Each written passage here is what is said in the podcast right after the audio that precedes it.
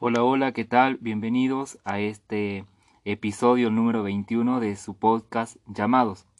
Eh, hoy vamos a estar hablando de un tema bastante particular, pero que también está muy de moda. ¿eh? Eh, vamos a hablar de la resiliencia. Y esto tiene que ver con una capacidad que nosotros como líderes tenemos que desarrollar día con día, tenemos que seguir creciendo en esta aptitud de la resiliencia. A veces me preguntan por ahí, ¿cómo le hago para estar siempre sonriente?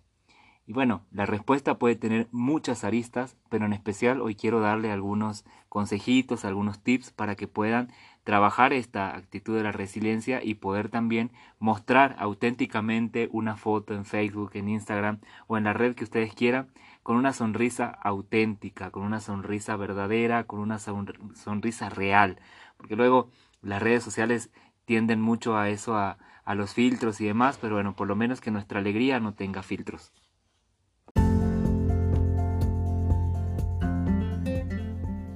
Bienvenidos. Soy el hermano Edgardo, discípulo de Jesús, y a través de esta serie quiero compartir contigo toda la riqueza que he adquirido a lo largo de unos 18 años en el liderazgo juvenil católico. En estos episodios estaremos compartiendo sobre diferentes aspectos que tienen que ver con las realidades a las que nos enfrentamos en este camino de responsabilidad, pero también de servicio y amor que tenemos por las almas que Dios nos ha confiado. Ser líderes es una gracia, Dios nos ha mirado a nosotros para llevar a su pueblo hacia Él. Dios quiere seguir extendiendo su obra por medio de tus manos, tus pies, tu corazón y sobre todo tu servicio. Por ello, quiero acompañarte en este camino y es para mí una gran bendición saber que me escuchas y que juntos estamos haciendo una obra maravillosa. Pues Dios juega en nuestro equipo, va al frente en la batalla y nos ha llamado en la unidad que es un don de su espíritu y de su amor.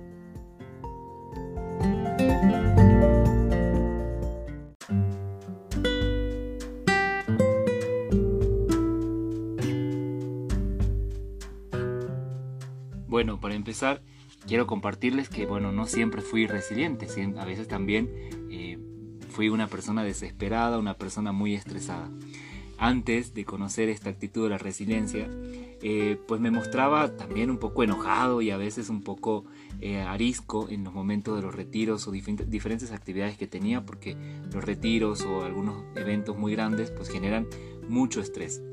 el estrés en mí provocaba graves problemas gástricos. Eh, padecí mucho tiempo de gastritis, padecí de, también de colitis y de otras enfermedades que tienen que ver con, eh, el nervio, ¿verdad? Con el sistema nervioso que también eh, se conectaba a mis emociones y a lo que yo estaba viviendo por el desarrollo de algún evento especial. Por ejemplo, dolores muy constantes de cabeza, dolores de cuello. Es decir, de alguna u otra manera, pues yo también conozco esta parte de no ser paciente, de no ser resiliente y la otra parte que después Dios me ha permitido disfrutar en cuanto descubrí esta característica y esta aptitud que hoy queremos compartir.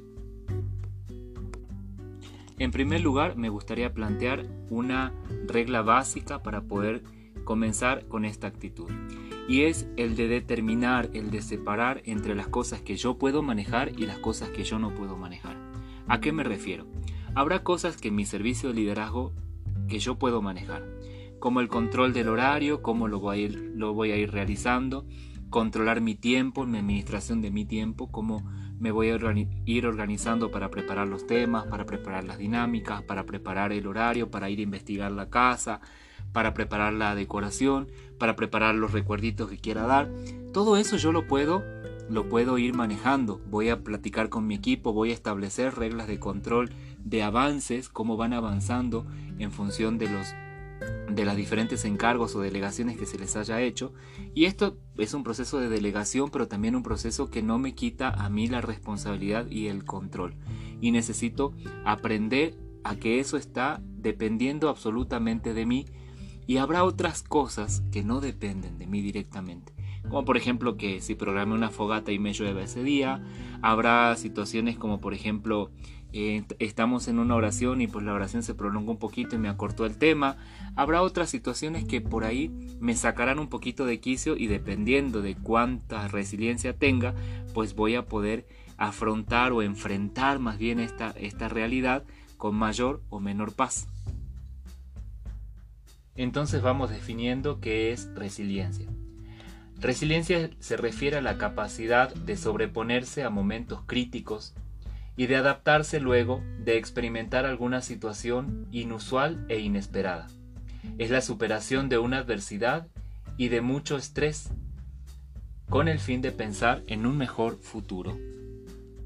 Claro que la resiliencia también se dedica o es una capacidad que se recomienda para superar un dolor muy fuerte, como por ejemplo una pérdida de un ser querido, eh, a lo mejor algún trauma muy importante del pasado o, del presente, por ejemplo que tengas un accidente de tránsito, eh, que te hayan asaltado, bueno, la resiliencia te va a ir ayudando, pero si comenzamos a practicar desde cosas más pequeñas, pues estas cosas más grandes van a ser muchísimo más fáciles de dominar.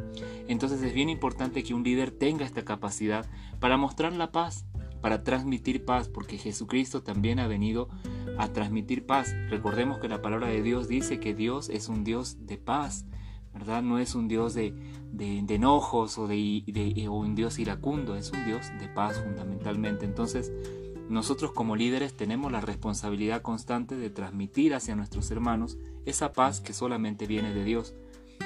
Lo que yo hago normalmente cuando me siento muy estresado ante una situación que no puedo dominar, que no puedo controlar, es ir un ratito, unos 3, 4, 5, 10 minutos a la capilla, dependiendo del tiempo que tenga, y ponerle en manos de Dios. Esto no lo puedo manejar, Señor, aquí está.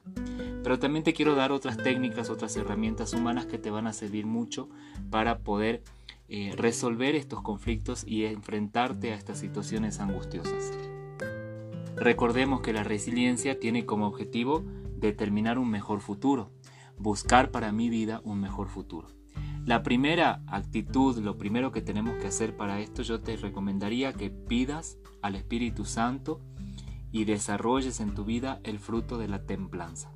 Que le pidas a Dios que te regale este fruto de la templanza en tu vida.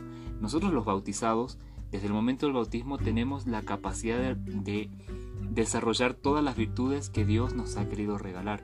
Y una de ellas es la templanza. La templanza es aquella virtud que me permite controlar las pasiones, refrenar esas pasiones. Y podemos hablar de distintos tipos de pasiones, pero también este enojo que me produce el no controlar una, situación, pues también es una pasión. A lo mejor yo soy una persona muy apasionada y que no, pues quiero arremeter contra todo y quiero brincar y me enojo y, y me duele el estómago, me duele la cabeza, me duele la pierna, lo que sea, para poder eh, superar ese momento angustioso. Yo puedo en mi cuerpo transmitirle un dolor para poder apaciguar ese momento angustioso que estoy teniendo. Entonces es bien importante tener la resiliencia porque es una actitud para afrontar las adversidades y los momentos difíciles. La templanza te va a ayudar, te va a moldear tu carácter para que tú puedas eh, enfrentarte a estas situaciones de estrés con muchísima mayor paz. Desde lo humano, desde lo práctico, también yo te invitaría, como ya lo he hecho en otras ocasiones, a que hagas deporte o que hagas alguna actividad que te implique un desafío, pero que ese desafío implique que voy creciendo día a día. Por ejemplo, aprende a tocar un instrumento, aprende a dibujar, aprende a pintar, no sé, diferentes actividades que te vayan permitiendo tener pequeños éxitos, darte pequeños premios y de esa manera poder ir creciendo en la paciencia y sabiendo que las cosas se hacen de a poco. Y también esto de la resiliencia va a ser una capacidad que vas a adquirir de a poco. Hay personas que por su temperamento son muy pasivas, ¿verdad? Y no les va a costar tanto esto. Pero ante una situación estresante, una situación muy complicada, como por ejemplo la muerte de un ser querido, ahí los quiero ver. ¿verdad? Esa paciencia, esa paz a veces no se tiene tan fácil, pero cuando lo vamos practicando de a poco te va a ir ayudando. Otra, otra forma también es que hagas una lista de tus emociones, que en el momento que tú te sientas, pon que estás enojado, pon que estás eh, molesto y con quién estás enojado, con quién te molestaste, a qué persona le estás transmitiendo la culpa, le estás este, trasladando la culpa. Y después de que tengas ese papelito o lo quieras hacer en tu celular, toma la actitud de hacer un silencio profundo perdonar a cada una de esas personas, perdonarte a ti mismo si estás enojado contigo mismo porque no hiciste las cosas a tiempo y demás, y bórralo. tíralo. Por eso yo te recomendaría que mejor lo escribas y que te des el gusto de romper el papel, de romperlo y tirarlo en un basurero para que eso ya salga de tu vida. Esa actitud que yo tengo de escribir y tirarlo en un basurero me ayuda mucho psicológicamente. Entonces, estas actitudes, tanto pedir la templanza como también este, hacer alguna alguna actividad física que a mí me saque la energía que yo traigo como joven o también esto de escribir te va a ir ayudando. Otra cosita más que te puedo recomendar y es el último tip que te quiero dar, algo bien importante, busca personas que te puedan escuchar. Busca hermanos, amigos que te puedan em, escuchar, que te, que te escuchen enojado, que te escuchen berrinchuda, que te escuchen berrinchudo, que te escuchen molesto, incluso con todo lo que tengas para decir. ¿verdad? A veces no lo decimos de la mejor manera y hasta a veces malas palabras nos salen, pero de esa manera voy descargando, ¿verdad? Y anticipale a tu hermano, a tu amigo, que ese va a ser tu momento, ¿verdad? De poder descargar. Y que termine en un abrazo, que termine en una palmadita, que termine en una oración, ¿verdad? Ese, ese momento donde tú puedas expresar todo lo que traes.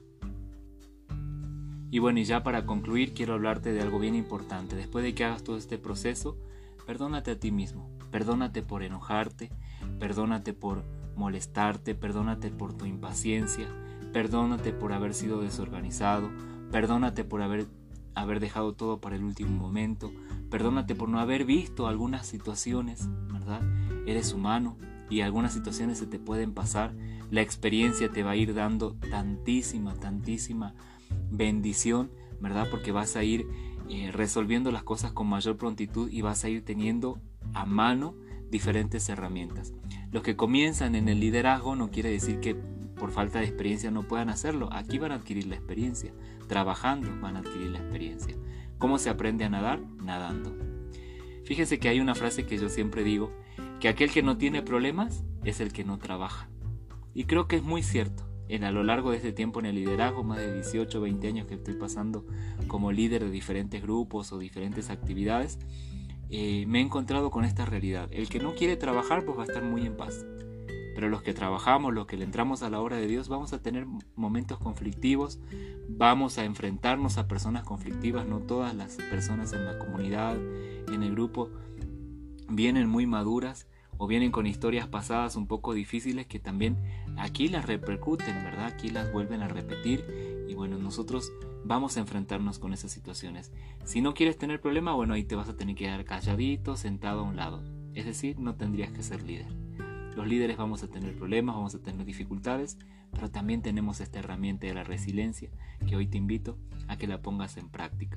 Cualquier duda, yo también soy tu amigo, yo también soy tu hermano. Me puedes hablar, me puedes consultar, puedes descargar conmigo todo lo que traigas y con mucho gusto te voy a escuchar y vamos a llegar juntos hacia ese reino que Dios nos está pidiendo, porque Dios nos está pidiendo construir una obra hermosa. Vamos haciendo cada día esta obra más bella.